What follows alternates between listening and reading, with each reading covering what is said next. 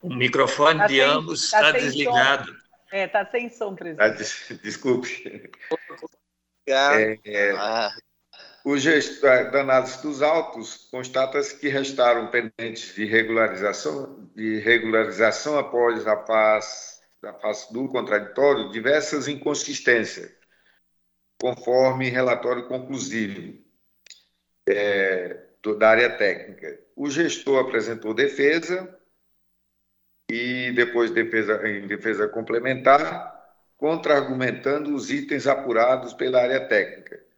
Pronunciamento aqui ministerial já colocado, o outro Ministério Público acompanhou parcialmente as conclusões da área técnica, divergindo somente em relação à aplicação de multa, a contadora entendendo incabível a aplicação de penalidade por entender ser ato emanado da autoridade competente, em que pese ser um ato técnico contábil, mas sem poder decisório da contadora.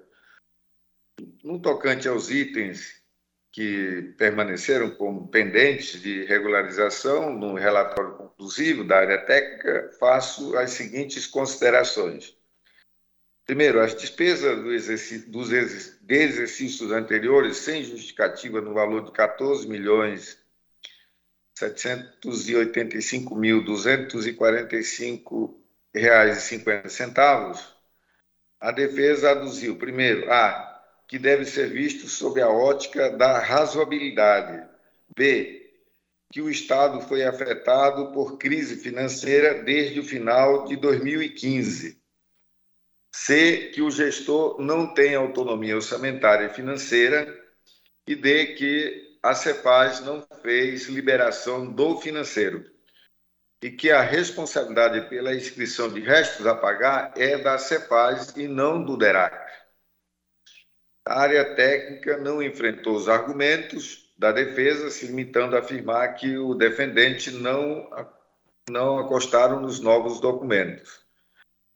De fato, verificando as, as alegações e de concordar com a defesa, pois era naquela daquela forma que vigorava a estrutura administrativa do Poder Executivo Estadual, não tendo o gestor, o gestor autonomia financeira além da crise que é, se passava na, naquele período, né? um período que é um, vem de dois anos de, de recessão, com PIB negativo de é, próximo de 7%, e em 2017, que é o, o ano aqui da prestação de contas, ainda permanecia negativo, é, se a gente considerar 2015, 2016 e o PIB de 2017, em torno de 5,8% negativo.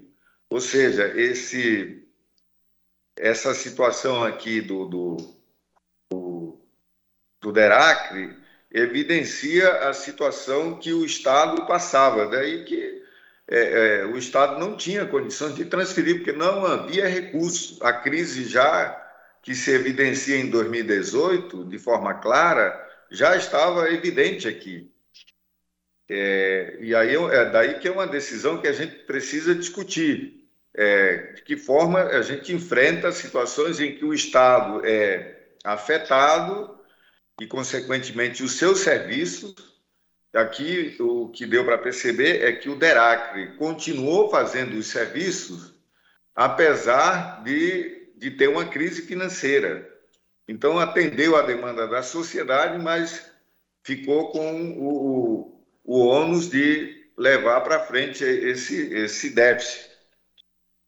Então, é, portanto, aqui eu opino que, é, pelo saneamento desta falha, considerando um erro de uma crise de uma crise nacional que afetou o Estado por ter uma dependência acima de 70% da, da sua receita de transferências federais, e aí eu considero uma, um erro formal, é, por não ter é, uma comprovação ao erário, né? uma comprovação de dano ao erário, e nem dolo ou erro grosseiro do responsável. Em relação ao consumo de 2.825 litros de óleo diesel, aqui no valor de 10.896,19 centavos, destinados às ações de recuperação e manutenção de vias urbanas e ramais no município de Brasileia, convênio 08/2017, sem a indicação de quantidade de horas medidas pelo orímetro e as aquisições com as informações dos veículos, tipo de veículo, modelo e placa, que utilizaram o óleo diesel, além dos nomes dos motoristas e os trechos onde os veículos prestaram serviços referente ao contrato número 6 mil, é, número 6 16007C, subitem 3.2 e 3.4, preliminarmente afirmo que não era praxe desta Corte de Contas fazer tais é, exigências dos responsáveis, e o que compromete o atendimento pleno do princípio constitucional do contraditório e da ampla defesa. Também vale frisar que a instrução não comprovou a ocorrência de dolo ou erro grosseiro do responsável em relação à falha apontada, e muito menos instruiu os autos com documentos que comprovam que o objeto conveniado não foi executado.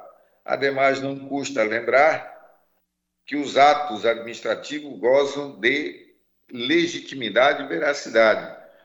Estando ausentes estes elementos essenciais, o dolo, o erro grosseiro, nos termos da lei é, é, da LINDE, não é possível penalizar o responsável. Quanto à ausência de empenho prévio do tipo global para o contrato 617-092A, vale lembrar que não restou comprovado dano erário ou a ocorrência de dolo ou erro grosseiro nos atos praticados pelo gestor. Como afirmado anteriormente, os controles contábeis e a liberação do financeiro era centralizada na Secretaria da Fazenda e quanto ao planejamento e controle orçamentário e financeiro da autarquia, era centralizado na Secretaria de Estado de Planejamento, CEPLAN, à época. Né? Portanto, em relação a tal inconsistência, opino pela ressalva de tal item. A área técnica constatou pagamento antecipado de 3 mil litros de óleo diesel, no valor de R$ 12.120 e sem comprovação de execução dos serviços de recuperação de ramais através do contrato 6.16.077G entre o DERAC e a empresa Farrá e Farrá Limitada, filial. Nota fiscal 1691, número 1691, de 20 de 12 de 2017, atestada aqui em 21 de 12 de 2017, destino à Prefeitura de Chapuri por meio de, da celebração do convênio 010-2017. Preliminarmente, afirmo que não era praxe desta Corte de Contas fazer tais exigências dos responsáveis, o que compromete o atendimento do princípio aqui constitucional do contraditório e da ampla defesa, especialmente quanto a documentos que são exigidos após a saída do gestor da pasta. Quanto ao pagamento antecipado, também não vislumbro aplicação de penalidade se não restar comprovado dano ao erário, dolo ou erro grosseiro do responsável, como é o caso em análise. Ainda em relação ao pagamento antecipado, obviamente, por segurança, a regra é o não adiantamento de valores para fazer face às despesas, exceto em alguns contratos que exigem que exijam custos de mobilização e desmobilização.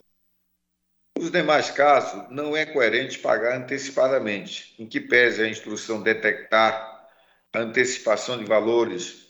É, não, a instrução não comprovou nos valores aqui já é, citados, né, no sub, subitem 3.5 do relatório conclusivo da análise técnica, as folhas 1641 a 1648, a instrução não comprovou que o simples fato de adiantar valores foi condição essencial para o suposto prejuízo ao erário, que sequer foi comprovado pela área técnica, pois o ônus da prova cabe a, a quem alega. Portanto, em relação a este item, é, opino pela ressalva, do mesmo modo, do mesmo com recomendações para que, nas próximas edições da espécie, a origem se abstenha de realizar pagamentos antecipados, exceto as condições da propensa execução de contrato assim, assim exigir. O contrato exigia essa situação. Quanto à suposta não contratação dos serviços, a instrução não comprovou a alegação através da verificação em loco, entrevista com os beneficiários, assim por analogia utilizo o mesmo argumento empossado no item 8. Remanesceu como pendente de regularização a ausência de comprovação do valor de R$ 25.410,61 centavos referente aqui ao total de R$ 167.346,41, que foi informado pelo gestor quanto ao gasto com o convênio 007/2017, firmado com a prefeitura de Mâncio Lima. No primeiro relatório conclusivo, a área técnica restava como pendente de regularização o valor de R$ 69.220,61 centavos a defesa, em sede de defesa, a folha 1622, o gestor explicou que foram obtidas as requisições de combustível no valor de 68.950, cujos documentos encaminhados à área técnica também totalizou o mesmo valor de 68.950 informado pela defesa. Todavia, a instrução só conseguiu confirmar no sistema Safira do governo do estado do Acre a requisição de número 7030 no valor de R$ 43.810, não sendo possível confirmar as demais requisições, a de número 13.828, 13.515, 519, 32.218, restando a confirmar, segundo a área técnica, o valor de R$ 25.410,61 centavos. Vale citar que não era praxe também desta Corte de Conta fazer exigências dos responsáveis à época, o que compromete o atendimento pleno do princípio constitucional do contraditório e ampla defesa, especialmente quando documentos são exigidos após a saída do gestor da pasta, como é o caso sobre análise. A instrução também não comprovou atos de má-fé, dolo ou erro grosseiro do gestor nos termos aqui da lei de introdução às normas do direito brasileiro e seus decreto, seu decreto regulamentador. Estando ausentes estes elementos, não é possível aplicar penalidades ao responsável, portanto, opino que este item deve ser tratado como ressalva para que nas próximas edições da espécie a origem adote medidas para melhorar o controle de seus gastos, especialmente combustível, com a adoção de diários de, bordos, de bordo, arquivamentos de requisições, fazer registro de fo registros fotográficos, dentre outras medidas pertinentes ao caso Questionou também a área técnica a ausência de cópia do plano de trabalho e dos registros fotográficos de entes e depois que mostrem que foram executados os serviços de limpeza e recuperação de vias urbanas e o melhoramento de ramais, contendo os nomes das vias e ramais e as quantidades de quilômetros referente ao convênio 007-2017, firmado com a Prefeitura de Manso Lima Sigo a mesma tese, já explanada em itens anteriores, não era praxe dessa Corte de Contas fazer tais exigências à época. Vale frisar que a instrução não demonstrou e comprovou aqui a ausência de, de cópia do plano de trabalho fora suficiente para comprometer a análise das informações. A instrução também não comprovou atos de má-fé, dolo erro grosseiro do gestor nos termos da instrução da introdução às normas do direito brasileiro e seu decreto regulamentador. Estando ausentes esses elementos, não é possível aplicar penalidade ao responsável em relação a este item. no tocante aos itens A, ausência de cronograma de execução referente ao convênio 008/2017, firmado com a prefeitura de Brasileia. É, B, ausência de registro fotográfico da execução de serviços de melhoramento em ramais, demonstrando os, o antes e o depois, referente ao convênio número 08/2017, firmado com a Prefeitura de Brasileia. C, C. Ausência do cronograma de execução referente ao convênio 010 de 2017, firmado com a Prefeitura de Chapuri. E D. Ausência de registro fotográfico de, da execução de serviço de melhoramento em ramais, demonstrando o, ente, o antes e o depois, referente ao convênio 010-2017, firmado com a Prefeitura de Chapuri, sigo a tese já explanada anteriormente, que não, é, que não era praxe desta Poste Contas fazer tais exigências da mesma forma, a instrução também não comprovou atos de má-fé, dolo ou erro grosseiro do gestor nos termos da lei de introdução às normas do direito brasileiro e o seu decreto regulamentador. Em relação ainda a estes itens, vale frisar que a área técnica poderia verificar, poderia fazer verificação em loco, entrevista com os usuários dos serviços para comprovar se os serviços foram ou não prestados na localidade, mas não restou comprovado nos autos quaisquer outros meios capazes de comprovar o alegado na instrução. Estando, estando ausente estes elementos, não é possível aplicar penalidade ao responsável. É, no tocante às ressalvas, acompanho na íntegra a instrução é, a instrução levantou várias ressalvas, já, é, já listado aqui no, no, no relatório. É, vou direto aqui ao meu voto.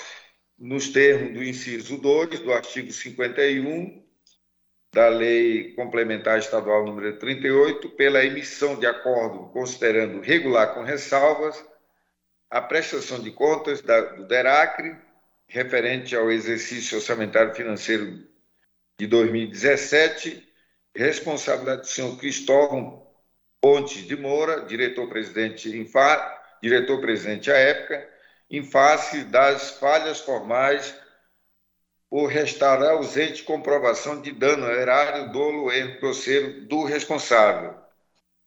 Recomendar a origem para que nas próximas edições da espécie observe as disposições dos artigos 35, 36, 37 e 60 da Lei 4.320-64, que tratam sobre o regime de competência e de empenhamento de despesas.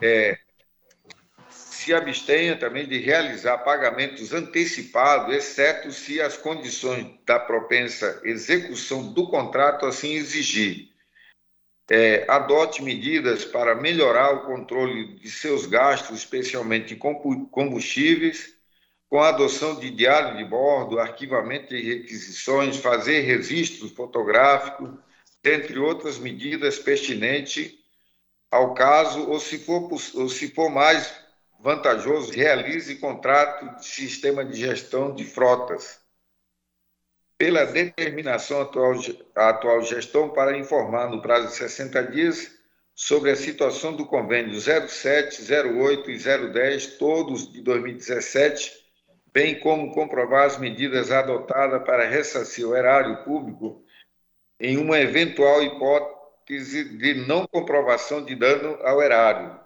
notificar os responsáveis do resultado do presente julgamento e finalmente, pelo arquivamento dos autos. É o nosso voto, senhor presidente, senhoras, senhoras conselheiras, senhores conselheiros. Em votação, conselheiro Antônio Malheiro. Obrigado, excelência. Vou começar pelo fim. Então, antes de eu justificar meu voto, eu quero dizer que eu acompanho o voto do relator pela regularidade com ressalvas. Mas nesta decisão, nós estamos sedimentando algumas coisas e eu quero pedir perdão, porque às vezes pode parecer que eu estou sendo impertinente, mas na realidade eu estou frisando nossa jurisprudência, para que quando nós adotemos em outras situações, nós não tenhamos dúvidas. Então, começando pelo fim do meu voto, eu vou acompanhar o voto do nobre relator. E agora, então, as justificativas. Sedimentação de jurisprudência. Quero parabenizar o nobre relator pelo voto extenso, com as justificativas perfeitas que nos permitem usar, inclusive, essas justificativas na jurisprudência que está sendo consolidada. Então, vejamos. Houve um pagamento de R$ 14.785.245,55 não negados pelo gestor, feitos no exercício anterior, não colocados em restos a pagar, para esconder possível restos a pagar sem cobertura financeira. Independentemente do que nós negamos, nós estamos com sedimentados que restos a pagar sem cobertura financeira não é irregular. Até porque se a gente achasse que poderia ter problemas, sempre vai ter, nós sempre vamos ser dependentes de FPE. E eu me lembro de uma visita ao secretário de Fazenda à época, ele mostrava a disponibilização financeira de cada órgão. E quando eu coloco à frente de um órgão, um gestor que não consegue acompanhar a regra da legislação que está em vigor, eu estou colocando ele em xeque por tudo que ele não pode fazer é alegar desconhecimento da regra. Então, quando nós levamos esta decisão, nós temos que estender a todos. E isso faz parte do que é justo, do que é equânime, do que é legal e da manutenção da nossa jurisprudência. Então, com relação a isso, concordo com o novo relator, nós não temos que discutir. Não há mais resta pagar sem cobertura financeira. Porque quando existe, este foi o primeiro ano da crise motivada pelo estouro do Acre Previdência, tinha que ter havido uma regulamentação com relação ao dinheiro. Neste ano estourou 280 milhões que antes não faziam parte do dia a dia do caixa do erário. Então tinha que haver uma compensação. Vamos priorizar o quê? Combustível, carro de polícia, é, saúde, mas isso tem que ser feito como programa de governo faz parte, nós não podemos passar a mão por cima, a não ser que, como nós já decidimos, isto não é mais problema. Nós tivemos empenho, nós tivemos contrato sem empenho global. E aqui eu quero concordar com o nobre relator, porque empenho serve para duas coisas. O empenho serve para eu dizer que a despesa está autorizada em lei, Pronto. Mas aqui eu não preciso ter pressa, basta que eu prove que a despesa estava autorizada em lei, posso fazer depois. E o empenho serve para eu garantir que eu não vou deixar resto a pagar. Mas como o resto a pagar não é mais problema, eu já tirei valor do empenho. Então, mesmo que a destempo ele mostre que empenhou para mostrar que ele tinha autorização legal para a despesa, eu concordo com o nobre relator. Pagamento antecipado de 3 mil litros de diesel, também concordo. Pagou antecipado, mas não houve dano. Está perfeito.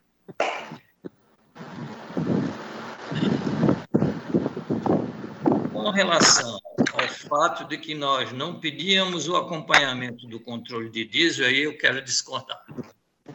Porque desde 2014, este tribunal faz regularmente o pedido de contas. Tanto é que nas prefeituras nós temos pedido devoluções, acho que já foi nesta sessão ou na anterior, pedimos de, Brasil, de, de senador Guilmar devolução na casa de milhão de reais.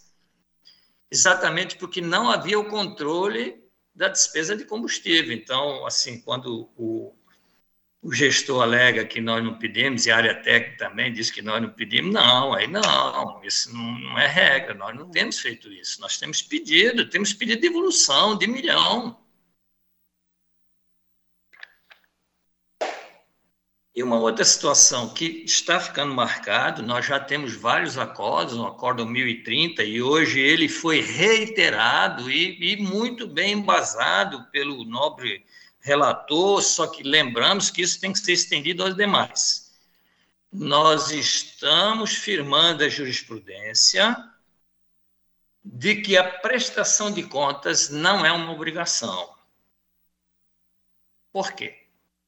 Nós estamos já dizendo que o ato do gestor, por antecipação, é legítimo e, e, e tem veracidade. Não!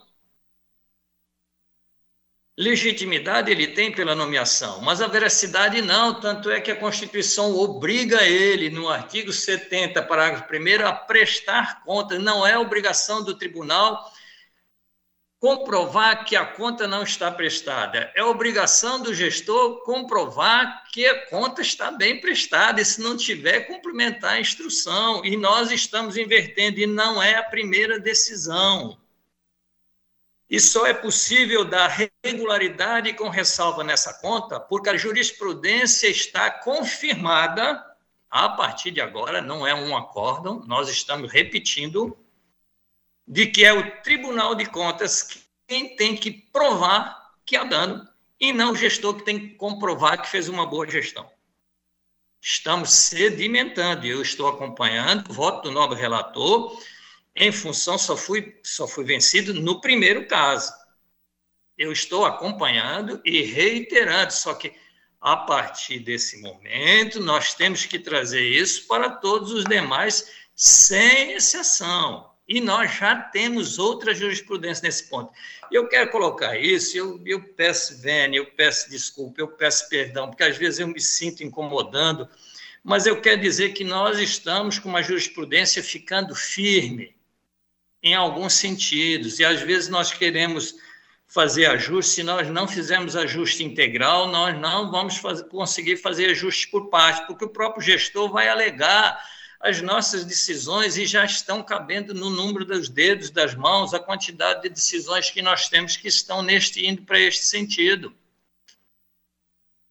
Então, hoje nós sedimentamos que a obrigação da prestação de contas não é do gestor, mas a comprovação do dano, mesmo que não haja documentos, é do Tribunal de Contas. É aqui que nós estamos. E eu estou acompanhando o voto do novo relator. Porque não é a primeira, fui vencido na primeira, então agora eu estou me alinhando à jurisprudência. A gente tem que entender isso. Porque, vejam, há um convênio não prestado contas de 48.426 e nós estamos dizendo, sim, mas não há dolo. Ah, então, se não há dolo, está regular. Então, pronto. Então, toda vez que a gente não constatar dolo, nós vamos aprovar a conta. E eu estou votando com o relator. Bom, então, sem mais delongas, mas apenas para frisar a nossa jurisprudência que está sedimentada neste sentido, eu acompanho o voto do nobre relator pela regularidade com ressalvas, querendo manifestar que para isso, e quero que conste do nosso do acordo, do, nessa parte do nosso voto, essas posições com relação a restos a pagar, sem cobertura financeira, a, a, a, a necessária a inversão da prova que a inversão é do tribunal, é ele que tem que provar que há, há, dano e há dolo, e não o prestador de contas. Então, nesse sentido, com essas observações, com a parte do empenho também, com relação à versa pagar, eu acompanho o voto do nobre relator. É como voto, excelência. Obrigado, nobre conselheiro. Em votação, conselheira Dulcineia Benício. Com relator, excelência. Conselheira Nalu Maria. Senhor presidente, eu voto pela irregularidade das contas do senhor Cristóvão Ponte de Moura, diretor-presidente do, do Departamento de Estrada de Rodagem, Infraestrutura Hidroviária e Aeroportuária do Acre, DERAC, referente ao exercício 2017. Condenar a devolução do valor de R$ 48.428,80, é, aplicar multa. Agora, eu só estou com. É, eu estou com dúvida na nossa multa hoje. É porque a gente mudou tudo, né? Ela é proporcional a 11,72. Então, a gente, é, é, posso já ver a multa, é... Aplicar... A maior é 23,440, não é isso? Então, seria 11. 11,720, né? 11,720, no valor de 11,720. É, também a, conta, a contadora, que seria prevista no artigo 89, aquela é, também a multa, é, que seria 11 mil 700 e é essa?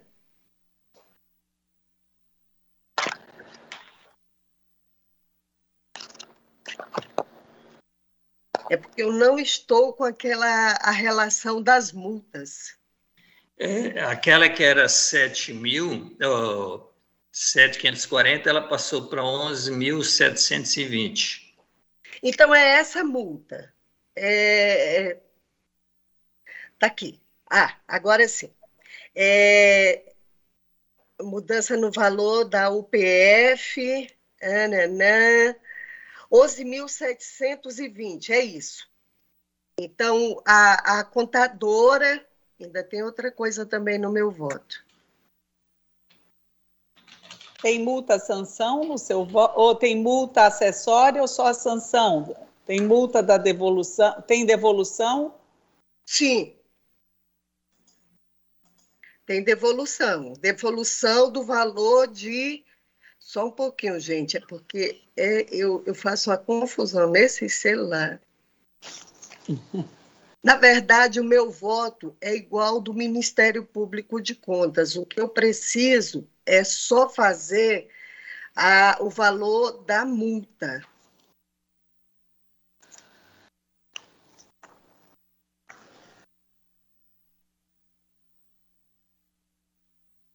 Você lembra da multa anterior que você que, que, que queria 11, dar? 1120. 11.720, mil PFs. É. Deixa eu ver que agora até eu perdi o. o, o, o... Ah, tá aqui, tá aqui. Tá aqui. É, é, é esse.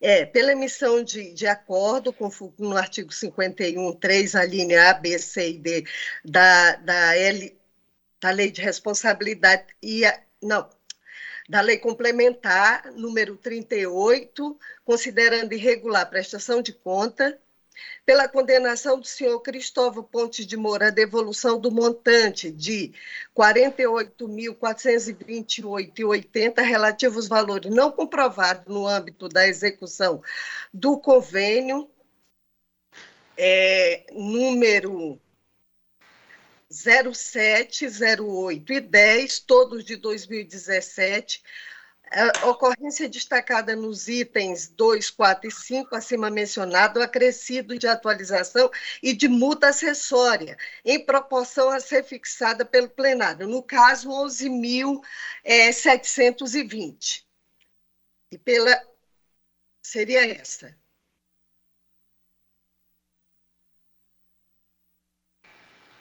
Seria esse o meu voto, senhor presidente como também dá, é, e aí eu pego uma parte do, do entendimento da DAF, que é também a, a contadora. Uhum. A, a Érica está pedindo a multa acessória. 11.720. Essa não é a sanção? Não, é sanção. Daí... Essa daí é a sanção do 89 segundos. É a sanção. A acessória é 10% do valor.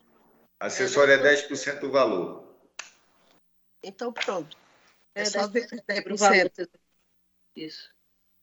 Já Então, mandei os valores atualizados, tá? Mandei Ai, grupo. valeu.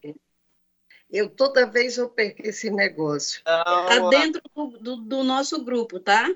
Ah, no tá, tá bom. TCE Ah, Pleno legal. Covid. Aqui, viu? 11.720, aí no caso seria depois os 10%. É. Esse é meu voto. Pois não, nobre conselheira. Agora falta o conselheiro Ribamar Trindade. Acompanho o nobre relator, excelência. Aprovado por maioria nos termos do voto conselheiro relator. Vencido a conselheira Nalu Maria. Passamos ao processo 138.784. Continua como relator nosso presidente, nosso presidente, conselheiro Ronaldo tenho que passar a palavra. Trata os autos de determinação contida no item 11 do Acórdão 8.634-2013, plenário, cuja decisão pugnou por instaurar tomada de conta especial, de contas especial para apurar contratação irregular de terceirizados, de responsabilidade do senhor Raimundo Ferreira Pinheiro, prefeito do município de Feijó, à época dos fatos. Em relatório de análise técnica, as folhas 37/39, a segunda Inspetoria Geral de Controle Externo sugeriu que os autos, que os autos fossem é, em três tomadas de conta especial. É, a constatação do verdadeiro saldo bancário da Prefeitura de Feijó referente ao exercício 2010. B. Analisar os gastos com agentes políticos da Prefeitura de Feijó no exercício 2010. E C. Verificar a regularidade da terceirização da mão de obra realizada pela Prefeitura de Feijó no exercício de 2010. A nobre representante do Ministério Público de Contas, as folhas é, 48 manifestou, as folhas 40 manifestou-se quanto à sugestão de abertura de processo para cada item a ser verificado, não vislumbramos ser necessário em relação aos dois primeiros, que podem ser examinados em um único feito, sendo pertinente a separação de, da contratação irregular de terceirizados, até em razão do desdobramento das funções da diretoria da DAFO, né, em inspetorias especializadas. Citado via diário de contas eletrônicos, as folhas 227 a 230, o ex-gestor não apresentou defesa conforme certidão as folhas 231. Pronunciamento do Ministério Público de Contas, as folhas 40, depois 235 e finalmente as folhas 238 e 241. É o relatório, senhor presidente. Obrigado, nobre conselheiro. Com a palavra, excelência para a sua manifestação. É, senhor presidente, senhoras e senhores, trata-se de apuração de responsabilidade é, autuada, né, em cumprimento à decisão constante no item 11 do Acórdão 8.634-2013 do plenário do Tribunal, exarado nos autos da prestação de contas da Prefeitura Municipal de Feijó, exercício de 2010, de responsabilidade do senhor Raimundo Ferreira Pinheiro, com o objetivo de apurar contratação irregular de terceiros dados. Regularmente instruído, a segunda Inspetoria Geral de Controle Externo apurou burla ao concurso público, contrariando o inciso 2 do artigo 37 da Constituição Federal, mediante a contratação por tempo determinado de 31 prestadores de serviços com despesas totalizando R$ 397.691,51, ou 55 centavos, perdão, sem comprovação da realização dos serviços, bem como do interesse público correspondente. Devidamente citado, o gestor quedou-se inerte. Ante o exposto, este MPC opina pela condenação do senhor Raimundo Ferreira Pinheiro, prefeito de Feijó, no exercício de 2012, a devolver ao erário, na forma do artigo 54, a importância de R$ 397.691,55, sem que houver é, é, despendida irregularmente com prestadores de serviços, sem que houvesse comprovação da efetiva realização destes, bem como do interesse público correspondente. Deixa-se de propor multa-sanção e o encaminhamento do apurado ao douto Ministério Público Estadual, em razão de que tais providências já terem sido efetivadas através do Acordo 8.634-2013 plenário. É o pronunciamento, senhor presidente. Obrigado, nobre procuradora. Com a palavra, Sua Excelência, o relator, para o seu voto.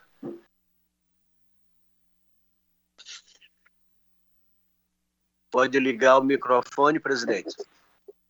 Senhor presidente, aqui também um voto longo. É, a, é, a, conclusão da área técnica e do douto é, representante do Ministério Público de Contas foi pela devolução dos R$ 397.691,55 e aplicação de multa, pois não ficou evidenciado aqui as comprovações de doc documentais da contratação, da realização dos serviços e o interesse público na realização de tais despesas. Os únicos pontos controversos giram em torno da não comprovação documental da contratação e da realização do serviço. Já quanto à alegação relativa ao interesse público na realização de tais despesas, a mesma não procede, tendo em vista a informação nos presentes autos de que os serviços foram prestados por enfermeiros, médicos, odontólogos, motoristas e no âmbito da secretaria, etc., né? No âmbito da Secretaria Municipal de Feijó. É, aí verificamos aqui as, é, o, um resumo da, da, da, das informações apresentadas nas diligências. Então, a diligência lá comprovou que é, existiam aqui os prestadores de serviço de saúde, os enfermeiros, a equipe de saúde de médico, motorista, odontólogos, é, isso foi comprovado. Então, por isso que eu vejo que é, é, há uma comprovação do, dos fatos. Ressaltamos que a saúde aqui é direito de todos e dever do Estado, sendo dever da União, dos estados e dos municípios garantir a sua implementação, logo não há o que se falar na falta de interesse público na realização das despesas na contratação, mesmo que de forma irregular dos prestadores de serviço discriminados. Aqui é, vimos toda a discriminação do, dos prestadores de serviço, o, a remuneração, o, o, valor do empenho recebido. É, logo, a devolução proposta pela área técnica e pelo nobre representante do Ministério Público de Contas de Contas decorre do fato de que não foi comprovado documentalmente a contratação e a execução do serviço, tendo em vista a não apresentação de defesa pelo gestor que foi citado via diário de contas eletrônico. Todavia, acerca da devolução dos recursos despendidos com enfermeiro, médicos, odontólogo, motorista, etc., no âmbito da Secretaria Municipal de Saúde Feijó, pretendida aqui pela, pelo Corpo Técnico e o Ministério Público de Contas, ouso discordar, pois mesmo que a contratação dos prestadores de serviço não tenham preenchido as formalidades legais, a, devolu a devolução é pura e simples caracteri a devolução é pura e simples é simples, caracteriza enriquecimento sem causa do erário. Ou seja, o serviço foi prestado, mas é, o gestor à época não fez o registro, pagou, contratou, mas não fez o, o devido processo legal. Por outro lado, com o julgamento do recurso extraordinário RE 636 886 de 20 de 4 de 2020, publicado em 24 de, de 6 de 2020, o STF fixou a seguinte tese para o tema 899. É prescritível a pretensão de ressarcimento ao erário fundada em decisão de tribunal, de tribunal de Contas. A emenda da decisão, eu transcrevi aqui, e conclui que somente são imprescritíveis as ações de ressarcimento ao erário fundadas na prática de ato de improbidade administrativa doloso, tipificado na lei de improbidade administrativa aqui. É, a lei 8.429/92, tema 897. Em relação a todos os demais atos ilícitos, inclusive aqueles atentatórios à probidade, à probidade da administração não dolosa e aos anteriores à edição da lei da lei 8.429/92. É, aplica-se aplica aqui o tema 666 do Supremo Tribunal Federal.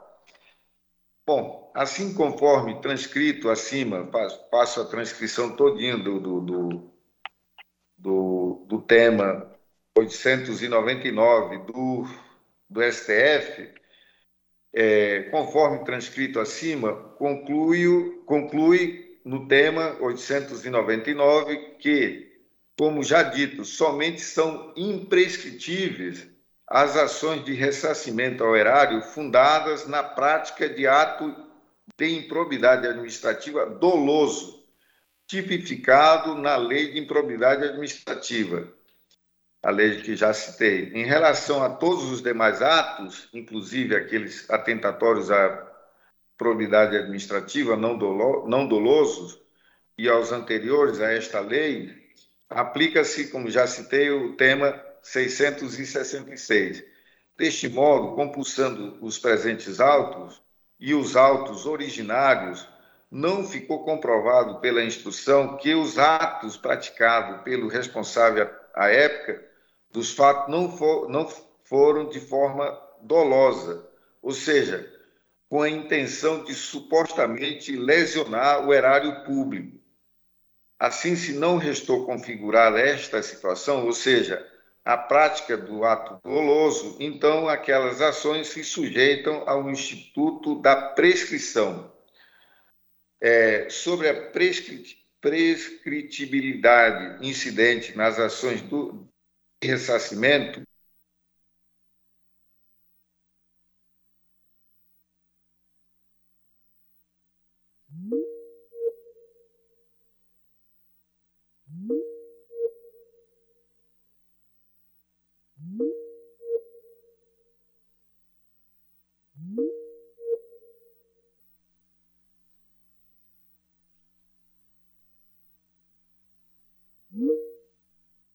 Voltando aqui, estou, colo estou colocando que o STJ já enfrentava o tema afirmando que a atuação administrativa. Um pouquinho, Paulão. Quero ver se o conselheiro Ribamar está na sessão. Eu não estou e ele não se manifestou. Estou sim, conselheira, porque eu tava, tinha saído, tinha saído ah, um pouco. Ok, está na sessão todo mundo. Pois não, conselheiro Paulão. Então, o STJ já enfrentava o tema afirmando que a atuação administrativa deve encontrar limites temporais, como é o caso dos tribunais de contas. Então, aqui o limite, essa prestação de conta está sendo julgada agora em 2022, é 2010. Né? Cumpre destacar que o episódio que deu origem ao tema 899, recurso extraordinário número 636, 886, e por conseguinte resultou na tese firmada da prescrição da pretensão de ressarcimento, ressarcimento ao erário, fundada em decisão do, de, de tribunais de contas, teve sua origem nos autos do processo 6566-8, barra 1996.4.05800, que tramitou na Quinta Vara Federal da Seleção Judiciária de, Alagoas. Vencimento de prescrição quinquenal prevista na Lei 6.830-80, em execução de decisão do TCU, que imputou ressarcimento ao erário. Em primeira instância, a sentença reconheceu o prazo prescricional intercorrente de cinco anos, confirmada depois pelo Tribunal Regional Federal da Quinta Região, ao julgar improcedente recurso de apelação da União. Outro ponto que merece destaque é o item 4 do tema 899 aqui, é, do STJ, STF, o qual põe por terra qualquer dúvida sobre a prescritibilidade, ao afirmar que é, a pretensão de ressarcimento ao erário em face de agentes públicos reconhecida em acordo de Tribunal de Contas prescreve na forma da Lei 6.830-80, Lei de Execução Fiscal, ou seja, a prescrição intercorrente segue a mesma lógica e prazo do direito material, correspondente, de modo que prescreve também em cinco anos a pretensão material de reconhecer a obrigação de dos, dos jurisdicionados das Cortes de Contas, não devendo existir a diferenciação agora entre o marco inicial e as suas causas interruptivas. Logo, em face da, do recente julgamento do STF, adoto o entendimento de que o prazo inscricional é com data, da data de ocorrência ou seja, do fato ato objeto de apuração. No caso, ora, sobre análise, temos que a suposta irregularidade, as, as supostas irregularidades, não comprovação documental da contratação e da realização dos serviços datam de 2010, sendo que o responsável, o ex-prefeito à época, somente foi citado via diário oficial eletrônico número 796, de 6 de fevereiro de 2018, é, folha, folhas 227 a 230, este fato, que por si só, em face do recurso do tempo, compromete, sem sombra de dúvidas, o constitucional direito da ampla defesa pelas dificuldades em buscar documentos nos, arqui nos arquivos do ente, tendo em vista que o mesmo deixou de ser gestor em 31 de 12 de 2012,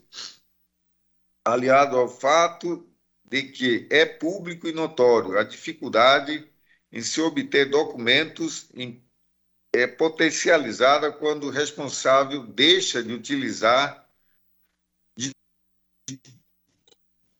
deixa de ser titular da pasta.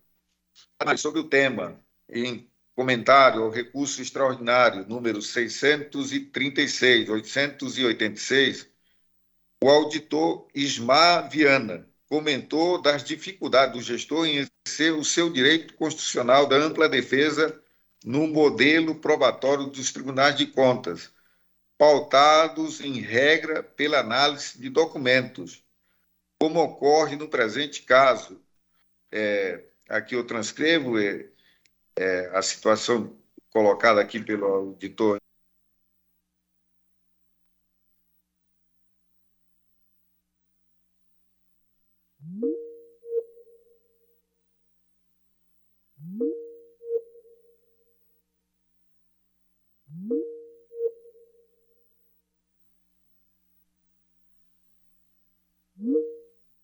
mostrou, nós pegamos os, as pessoas que trabalharam no período, é, apenas ele não fez a comprovação documental, e a citação dele ocorreu oito anos oito anos depois.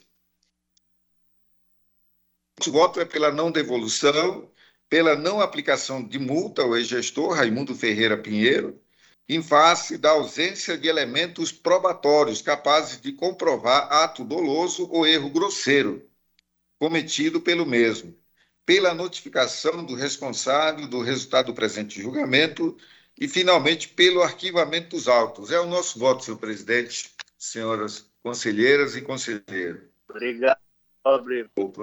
Obrigado, nobre relator. Em votação, conselheiro Antônio Malheiro. Excelência, eu estou indo na mesma linha. Este era um processo onde, na prestação de contas do exercício, já podia ter sido pedida a devolução dos 397.691,55, mas se deu uma nova oportunidade ao gestor através de um outro processo, numa prestação de contas em paralelo. Então, aqui não foi uma ação individual aqui, ele já é oriundo de um outro processo onde poderia ter sido pedida a devolução. E neste processo, o gestor sequer se pronunciou. Este processo está correndo à revelia. E eu lembro que esta corte tem aplicado multa aos prefeitos que nos, que nos negam diligência sobre informação. E nós aplicamos multa, porque ele sequer nos deu bom dia. E às vezes nem é dele. E eu não quero nem ser contra nem a favor. Eu só quero aqui que eu peço desculpa, peço vênia, porque a minha, a, aqui o que me coloca é a posição de que nós não podemos mudar nossas posições. O que for para um tem que ser para todos. E nisso eu tenho certeza que todos nós aqui neste plenário, ninguém, ninguém pensa de modo diferente disso. O que às vezes pode ser que nas nossas anotações nós não estejamos anotando todas as vezes que a gente vai para um lado ou vai para o outro, mas eu tenho certeza que todos todos nós temos a convicção, podemos de, decidir para um lado, para uns e para o outro lado, para outros. E da mesma forma que no processo anterior, pelo acordo, o primeiro acordo foi o 13.030 e hoje nós já relacionamos uma vasta jurisprudência, nós estamos dizendo que nós não comprovamos dolo e má fé. Lembre-se, esta era uma prestação de contas, não houve a prestação de contas deste pagamento, e numa oportunidade foi feita uma tomada de contas para o prefeito e ele não aproveita a oportunidade. E o tribunal, então, nós estamos dizendo que não houve comprovação de dolo ou fé. Olha, não houve nada na prestação de contas. Então, nós precisamos. Eu posso até saber que um médico foi trabalhar, dois médicos foram trabalhar, mas eu preciso da consistência integral para eu aprovar aquele contrato eu não posso ter uma noção parcial da execução do contrato, eu preciso ter uma noção total. É isto a obrigação do artigo 71, parágrafo 1 da Constituição Federal. Mas nesta nossa confirmação, hum, o tribunal, não sendo ele a fazer a prova da malversação, o gestor já passou. Com relação a prescritibilidade, esta, este plenário ainda não definiu. E aqui eu quero até pedir vênia, até uma discussão que nós ainda não definimos. É, esta regra não traz decadência. O que traz é uma prescritibilidade depois que as nossas decisões estão feitas, cinco anos para serem executadas. E foi essa, inclusive, a noção que deu a Tricom com relação à interpretação desta decisão, e não com relação ao início do processo administrativo isso ainda precisa ser amadurecido, então não quero entrar aqui nesta seara, porque eu entendo que nós estamos dando a regularidade e a isenção ao pagamento em função de que nós invertemos o ônus da prova. Então, nesse sentido, eu acompanho o voto do nobre relator. É como voto, excelência.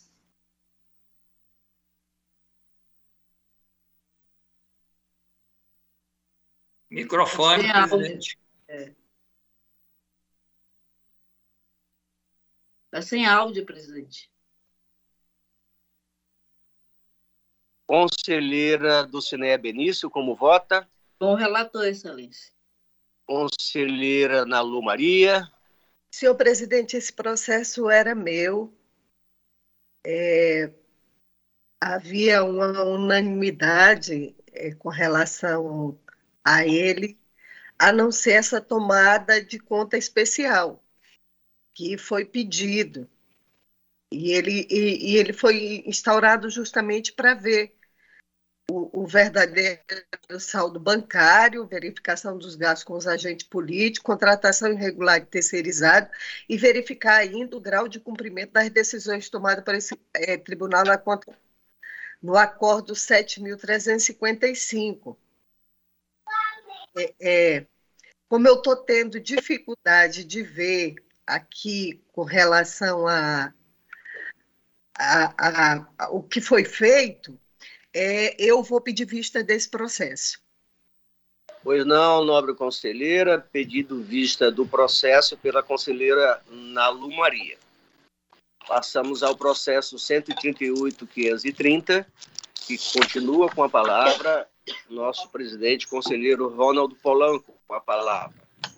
Senhor presidente, eu vou tirar esse processo de pauta, que eu tive informação que o gestor à época é, me parece que é candidato. Eu Vou retirar de pauta.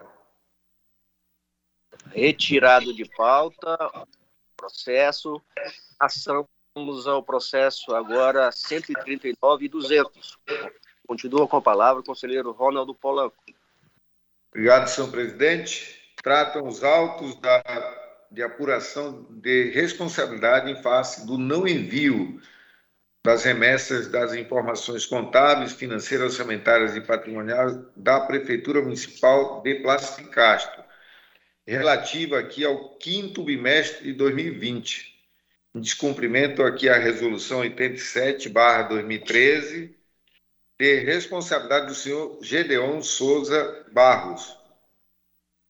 Relatório preliminar as folhas 10, 12, pugnou pela citação do responsável, devidamente citado, o gestor, o ex-gestor não apresentou defesa em razão do seu falecimento, conforme certidão de óbito, as folhas 24. Pronunciamento ministerial, junto a esta Corte de Contas, as folhas 31. É o relatório, senhor presidente. Obrigado, nobre conselheiro Ronaldo Polanco. Com a palavra, Sua Excelência, a Procuradora, para a sua manifestação. Senhor presidente, senhoras e senhores, pretende-se a responsabilização do senhor Gedeon Souza Barros, ex-prefeito de Plácido de Castro, pela omissão no envio dos dados do Poder Executivo da unidade referentes ao quinto bimestre de 2020, conforme exigência da Resolução TCE-ACRE 87 de 2013. Citado implicado, constatou-se o seu falecimento dentro do prazo de resposta à Corte. Isto posto, e sendo de natureza personalíssima a pena aplicável em caso de descumprimento de resolução deste tribunal, não podendo, portanto, ser transferida a outrem, sugerimos o arquivamento do feito sem julgamento do mérito, até ou por analogia do disposto nos itens 4 e 9 do artigo 485 do novo Código de Processo Civil. É o pronunciamento, senhor presidente. Obrigado, nobre procurador. Com a palavra, Sua Excelência, o presidente, para o voto. Senhor presidente, o voto é o mesmo entendimento do parecer ministerial e, logo em seguida, pelo, pela notificação da origem né, do atual gestor, para que nas próximas edições da espécie é, cumpra né, o, a resolução 87-2013, sob pena de responsabilidade. É o nosso voto, senhor presidente. Em votação, conselheiro Antônio Acompanho o voto, excelência conselheira Dulcineia Benício. Com o relator, excelência. Conselheira Nalu Maria. Acompanhe o relator, senhor presidente. Conselheiro Ribamar. Com relator, excelência. Aprovado por unanimidade os termos de voto do conselheiro relator. Passamos ao processo 123.860, que continua com a palavra o presidente Ronaldo Polanco Senhor presidente, é, depois de ouvir a nobre procuradora e os, as conselheiras e conselheiros, solicito aqui o julgamento em bloco do, dos processos da ordem da pauta do 13 ao 18. Ouço, por gentileza, a nobre procuradora. Nada opor, senhor presidente. Conselheiro Antônio Malheiro. De acordo, excelência. Conselheira Dulcinea Benício. Concordo, excelência. Conselheira Nalu Maria. De acordo, senhor presidente. Conselheiro Ribamar Trindade. De acordo, excelência. Pois não, nobre conselheiro Ronaldo Polanco, os processos da pauta do 13 ao 18, julgamento em bloco. Com a palavra, Vossa Excelência. Obrigado, senhor presidente. Todos são processos de aposentadoria, tem relatório técnico nos respectivos autos e pronunciamento ministerial nos autos. Não vou aqui listar os aposentados, porque sempre a nobre procuradora faz a relação dos, dos aposentados. É o relatório, senhor, senhor presidente. Obrigado, nobre conselheiro. Com a palavra, excelência procuradora, para a sua manifestação.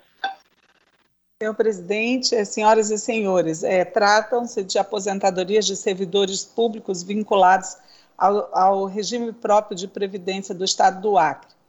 É, processo 123.860, aposentadoria voluntária integral da servidora Ilza Maldonado de Souza, matrícula 235 531 Processo 128.712, é, aposentadoria voluntária integral da servidora Marfisa de Andrade Moreira, matrícula 148.172.1. Processo 129.204, aposentadoria é, voluntária integral da servidora Maria Lourdes Barbosa Figueiredo, matrícula 164.011.1. Processo 132.635, é, aposentadoria voluntária integral da servidora Bernadette Maria Barros de Lima, matrícula 84.891.2. Processo 133.812, 219, 2019, aposentadoria voluntária integral especial da servidora Valdelícia Soares da Silva, matrícula 155 110 1. Processo 138.022, aposentadoria voluntária integral é do servidor Francisco Onísio Rocha Vasconcelos, matrícula 169 714 1. A análise técnica procedida em todos os processos verificou a legalidade das concessões que, com que concordou este MPC. É, ressalvou apenas no processo 128.712, aposentadoria da servidora Marfisa de Andrade, Moreira, e no processo 138.002, aposentadoria do senhor Francisco Onísio Rocha Vasconcelos, que a, eles foram aposentados na referência é, 7 de sua categoria, quando o correto seria a referência 8. Então, é, opinamos em todos eles pela legalidade e registro das concessões, e nesses dois casos em que eu ressaltei, eles vão ser feitos na referência correta nos termos da súmula 02 deste tribunal. São os pronunciamentos, senhor presidente, em todos eles. Obrigado, nobre procuradora. Com a palavra, Sua Excelência, relator para o seu voto. Senhor presidente, é, o nosso voto é, vai na mesma linha do entendimento ministerial, que legalidade e registro das aposentadorias, conforme as respectivas instruções técnicas. Encaminhar cópia dos, dos feitos para as providências cabíveis ao Acto de Previdência, notificar as partes interessadas dos resultado do julgamento e, finalmente, pelo arquivamento dos autos. É o nosso voto em todos os autos, senhor presidente. Em votação, conselheiro Antônio Malheiro. Acompanho o voto, excelência. Conselheira Dulcinea Benício. Com o relator, excelência. Conselheira Nalu Maria. Acompanho os votos, senhor presidente. Conselheiro Ribamar Trindade. Com o relator, excelência. aprovado por unanimidade no ter, nos termos do voto do conselheiro relator. Devolvo a palavra, excelência, o conselheiro presidente Ronaldo Polanco, para que conduza a sessão, dado o encerramento de seus processos nesta pauta. Com a palavra, Vossa Excelência, agradecendo a todos. Conselheiro Cristóvão, nós que agradecemos aí pela condução dos trabalhos. É, dando sequência, nós temos é, uma consulta e um requerimento do senhor, do deputado Marcos Antônio, Antônio Cavalcante, é, que ele faz um, um requerimento aqui, é, o seu advogado, né, de, o senhor, senhor presidente, certidão negativa pela Secretaria de Sessões deste Egrégio Tribunal de Contas. Está o requerimento dele. Ele está requerendo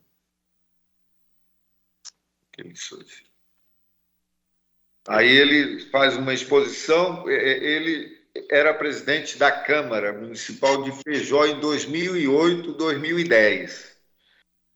E, e depois foi concorreu ao mandato de, de deputado em 2018. É, naquele período ele teve as contas reprovadas com é, aqui no Tribunal de Contas e o, eram erros formais. E o Tribunal, o TRE, Tribunal Regional Eleitoral, ele deu, permitiu que ele fosse candidato em 2018.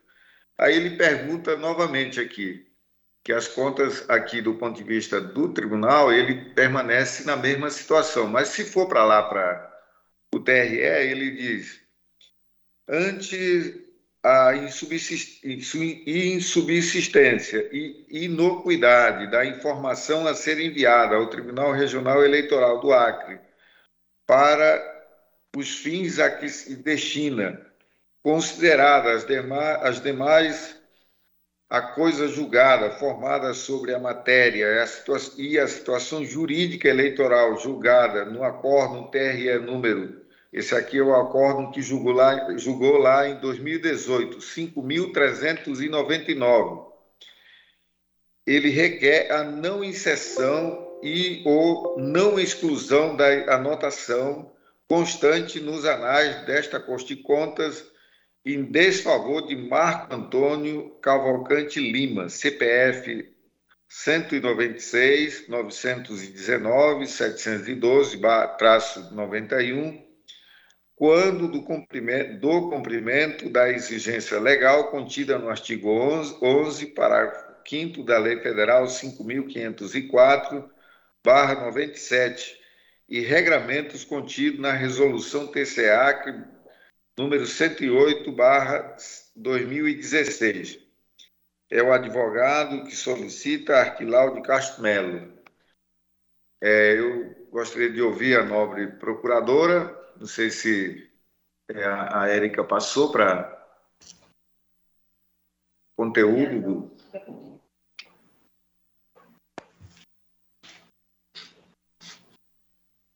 Passo a palavra ao nobre procuradora Ana Helena.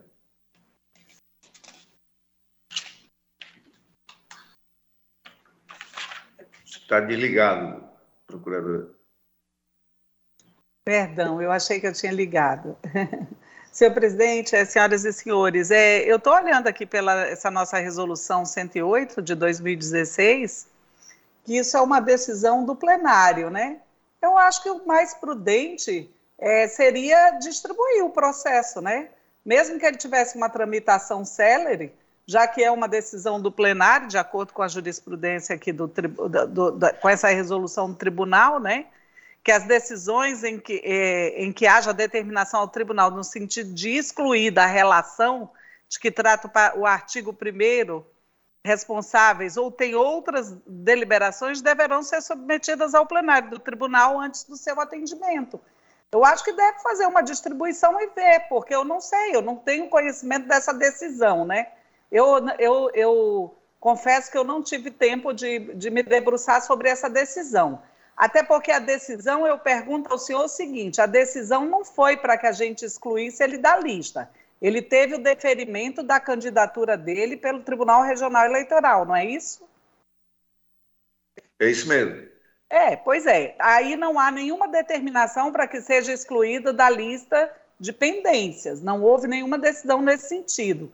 Eu até posso entender de que assim, que lá no TRE, né, lá no TRE, essa decisão dele vai fazer coisa julgada, mas ela não foi dirigida ao Tribunal de Contas, né, no sentido da exclusão. Eu acho que isso cabe uma análise melhor, presidente. Eu acho que o correto é distribuir isso aí, ter uma análise, né? para que a gente se debruce sobre isso aí. Essa é a minha posição. Já que é uma coisa que é de competência do plenário. Se fosse de competência do senhor, eu diria que passasse para assessoria para fazer uma olhada, desse uma olhada. Mas aqui, de acordo com a resolução, é do pleno, né? Então, distribua, né? Tem uma, vai ter uma celeridade, tem que ter uma celeridade, mas é bom que distribua, né? Para que a gente examine. Porque aqui eu acho, é porque assim, eu vejo assim, não vi decisão dirigida ao tribunal, mas eu acho que a gente pode analisar o que ele está colocando. Conselheiro Madeiro?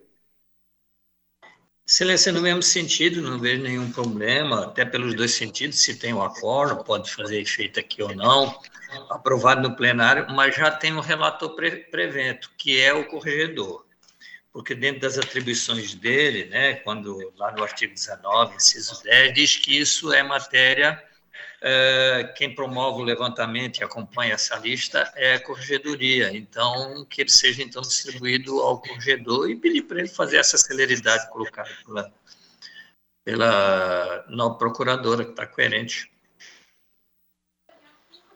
Conselheiro Antônio Cristóvão.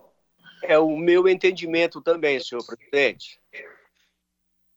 Conselheira Dulce. Conselheira Dulce está presente? Ela.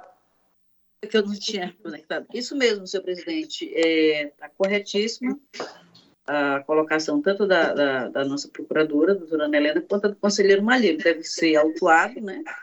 esse, essa, esse requerimento para ser autuado e ser encaminhado à corregedoria, embora nós já saibamos, é, né, pela experiência que nós temos, conforme bem destacado pela doutora Ana, a decisão que o requerente obteve junto à Justiça Eleitoral foi no sentido de que aquilo que ocorreu na prestação de contas não impediria de eles ter o seu registro é, deferido é, não teve nenhuma decisão da Justiça Eleitoral em relação ao Tribunal de Contas do Estado para retirar o nome dele. Então, o nome dele é, vai, é, vai permanecer, provavelmente, né, pela decisão da Corregedoria do Pleno, deve permanecer na lista e ele vai ter que fazer o mesmo processo, né, no âmbito eleitoral e até levar essa decisão anterior que falou, que deixou claro que os fatos registrados no nosso documento não impediria de se candidatar, mas infelizmente ele vai ter que, que repetir todo esse, esse processo. Conselheira Ana Lu? O mesmo entendimento, senhor presidente. Conselheiro José Ribamar. Mesmo entendimento, excelência. Então, vamos. A orientação é abrir um processo e colocar como relator é, para análise o, o corregedor. Corregedor. Tem essa matéria. É, na mesma.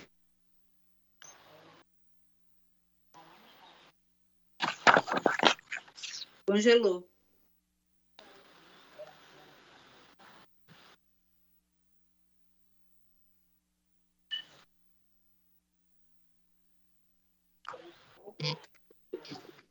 Aqui está tá caindo.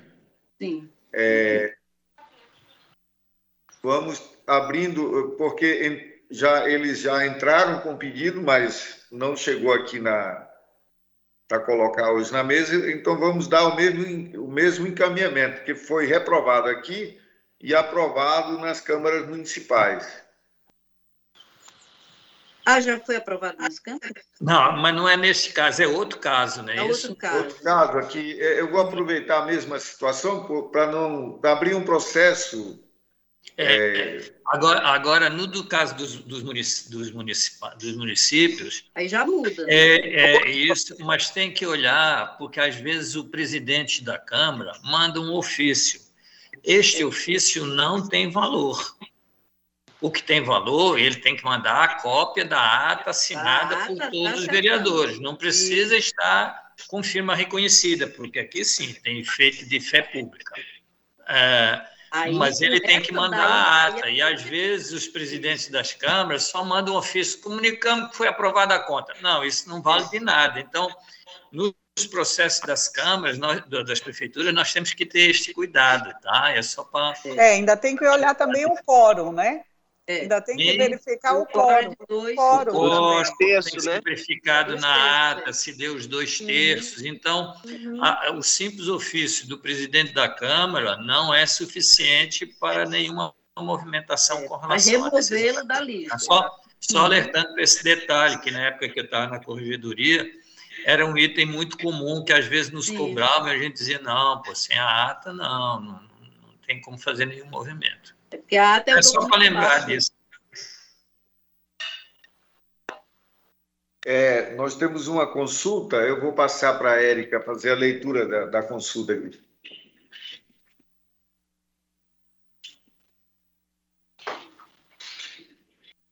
Bom dia a todos. Bom dia. A consulta ela foi apresentada pela secretária municipal de administração da Prefeitura Municipal de Senador Guilmar senhora Glenda Fernandes de Souza. Na presente consulta, a secretária é, que, é, traz questões pertinentes à emenda constitucional 120, de 5 de maio de 2022, que acrescentou os parágrafos 7, 8, 9, o 10 e o 11 ao artigo 198 da Constituição Federal, ela até transcreve aqui, e como a consulta eu só disponibilizei hoje de manhã para os senhores, eu vou ler a transcrição do, do, do parágrafo 11, que é exatamente onde está o cerne da questão. O parágrafo 11, ele tem a seguinte redação. Os recursos financeiros repassados pela União aos estados, ao Distrito Federal e aos municípios para pagamento do vencimento ou de qualquer outra vantagem dos agentes comunitários de saúde e dos agentes de combate às endemias não serão objeto de inclusão no cálculo para fins do limite de despesa com pessoal. Aí, após a, a, a transcrição, ela, ela questiona, ela entende que essa redação não está clara para ela, né? E aí o questionamento dela é nesse seguinte sentido: os recursos financeiros repassados pela União ao município Senador Guiomar para pagamento dos agentes comunitários de saúde e dos agentes de combate às endemias. Serão incluídos no cálculo para fins do limite de despesas com o pessoal da União ou do município? Esse é o questionamento. Ela não apresentou o parecer jurídico. Eu acho até que já há uma, uma resposta sobre isso, né? É, nós vamos é, Vamos ouvir a procuradora? Deixa eu ver aqui.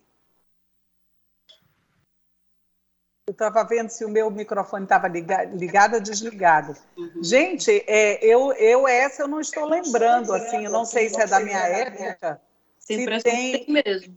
se tem resposta a respeito disso, mas se tiver, já pode ser encaminhado, né? E respondido uhum. até pela Secretaria das Sessões nos termos do pará, parágrafo 5 do 142.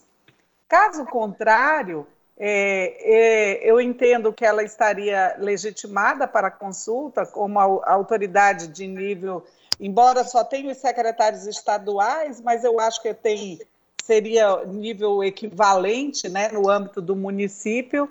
É, a gente tem recebido é, essa questão da, da. Ela não veio com o parecer do órgão de assistência técnico-jurídica, mas a gente tem relevado isso, tratando-se de matéria de competência do tribunal. eu, se não tiver a consulta, pra, se já não tiver a resposta, para que seja recebida como consulta. E respondida aí vai ser em tese mesmo, porque ela quer, ela está questionando só a questão de onde seria, né? O é. computado, onde ficaria o cômputo. É isso, na União ou no próprio município. Isso. Mas eu acho até pela leitura aí da, da lei que. Tá claro, né? É, mas. Né, é, meu Deus. De certa forma, eu, eu não sei. Ou a gente. É uma tentativa, é uma é, tentativa. Não, eu estou dizendo, de, de certa forma, nós vamos ter que rever essa é uma nossa... tentativa, é uma tentativa.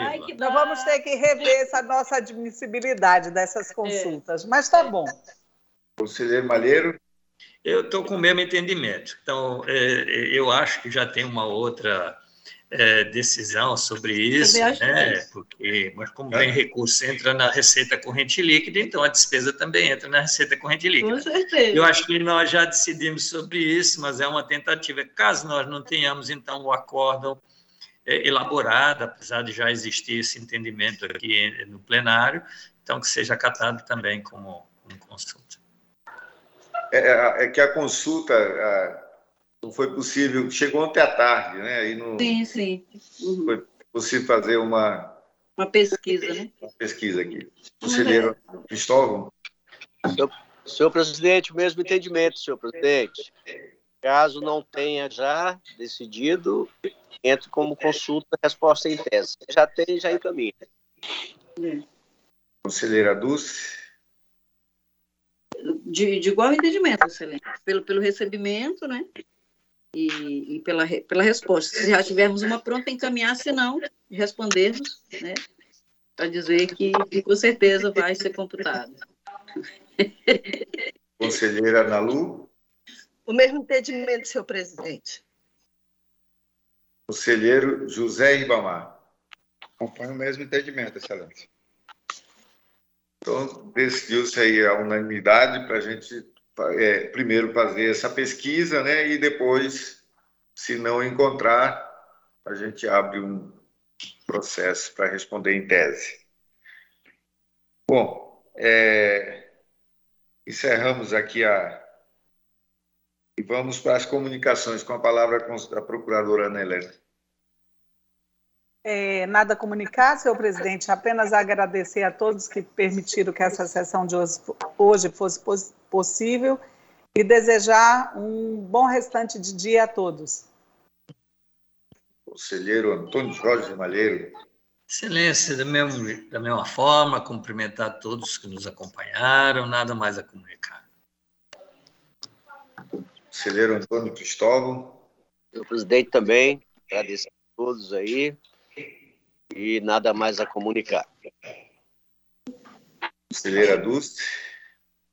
Bom dia a todos, Excelência. Parabenizá-lo pela condição dos trabalhos e cumprimentar todos que nos acompanham, agradecendo também a, a realização da, da sessão via online. Conselheira Ana Lu Gouveia.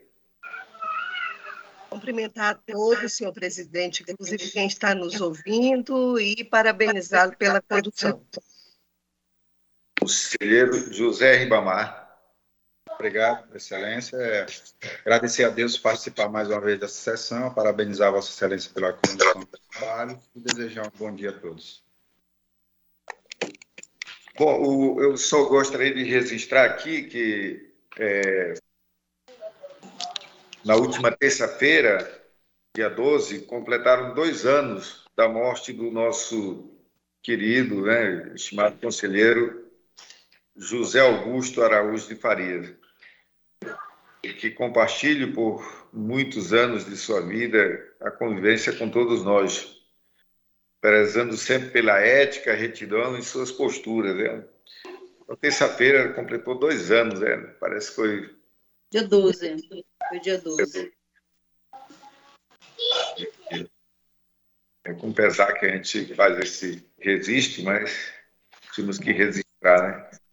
É, Olha, eu, eu, eu não estava lembrando, mas hoje, no início da sessão, estava lembrando dele, né? Antes mesmo, lembrando dele, dizendo que é, é, se ele tivesse aqui com esse negócio de, de, ligando e não deixando entrar, ele ia encerrar a sessão. É, aí ia ficar revoltado. É verdade, é verdade. Né? Ele disse, então vamos encerrar, já que não estão deixando a gente entrar. Saudade do Zé. Pois é, nossa mensagem de carinho aí aos, é, aos familiares, né? Zé, né? Uhum. Seus filhos, Emiliana, Augusta, Paulo, Mariano, José, a Paula Mariano, que é secretária de saúde, a José Augusto Filho e a Priscila Murad, né? Mensagem, vamos mandar uma mensagem para ela. Com certeza, Um abraço afetuoso. Abraço de todos nós, aqui também do Ministério Público de Contas. Ah, que bom. Bom, é, eu quero só fazer um registro ontem à noite e esses, esses dias agora é,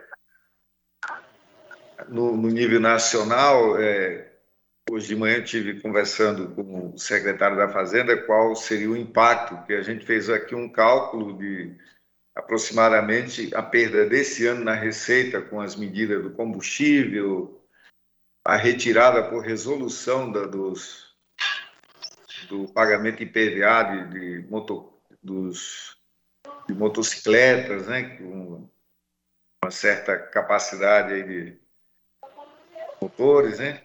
É, então, isso impactou, segundo o secretário, acima de 230 milhões. O próximo ano. Ainda tem energia é, elétrica, né? Pois é, isso foi da energia elétrica. Somando tudo, uhum. é, assim, não tem ainda um cálculo certo, mas vai impactar acima de 230 milhões este ano. No próximo ano, com a inflação do jeito que vai, vai passar de 500 milhões. São esses impactos que eu sempre falo que a gente precisa fazer a conta. Assim como a gente faz a conta jurídica da, da prescritibilidade de processo, a gente também tem que fazer a conta econômica, né? Porque nem sempre o, o, o, os gestores estão é, preparados para esse impacto, né? Ou quando cai o PIB, como é a situação do, do de 2015 e 2016, ou como uma situação de uma pauta política, como aconteceu agora. Ou seja, são análises que a gente tem que fazer. Se a gente faz análise jurídica para chegar numa conclusão, nós precisamos ver essa situação é, com bastante cuidado, né, para não, não, não, a gente, como não está na lei, a gente não, não verifica, né? A lei de responsabilidade fiscal é uma lei que interessa a um determinado segmento e exclui outros. Né? Hoje, por exemplo, a pauta não é, é, excluiu totalmente o sistema monetário, né? e é o que consome mais do orçamento federal. Metade do orçamento federal atende ao sistema monetário, aos interesses dos rentistas. A outra metade é que interessa à sociedade. Ou seja, a gente só discute aqui metade do orçamento, porque as nossas leis fiscais retiraram a gente não faz essa conta de que forma esse, esse é, é, medidor vai aumentando, né? A gente sempre faz um olhar pelo olhar jurídico, né? É, é bom a gente fazer essas, essas análises ou conversas internas nossas, porque muitas vezes a gente está é, analisando contas de gestores que querem atender uma situação social e não estavam prevendo o, uma situação como essa, né? De repente o, o governador, a sua equipe, se vê obrigado a retirar dos investimentos públicos do Estado do Acre 230 milhões no mínimo este, este neste exercício. Isso é impacta também na, na, su, seu, na sua despesa com o pessoal, né? Porque à medida que a arrecadação ela reduz, né? O crescimento da despesa cai.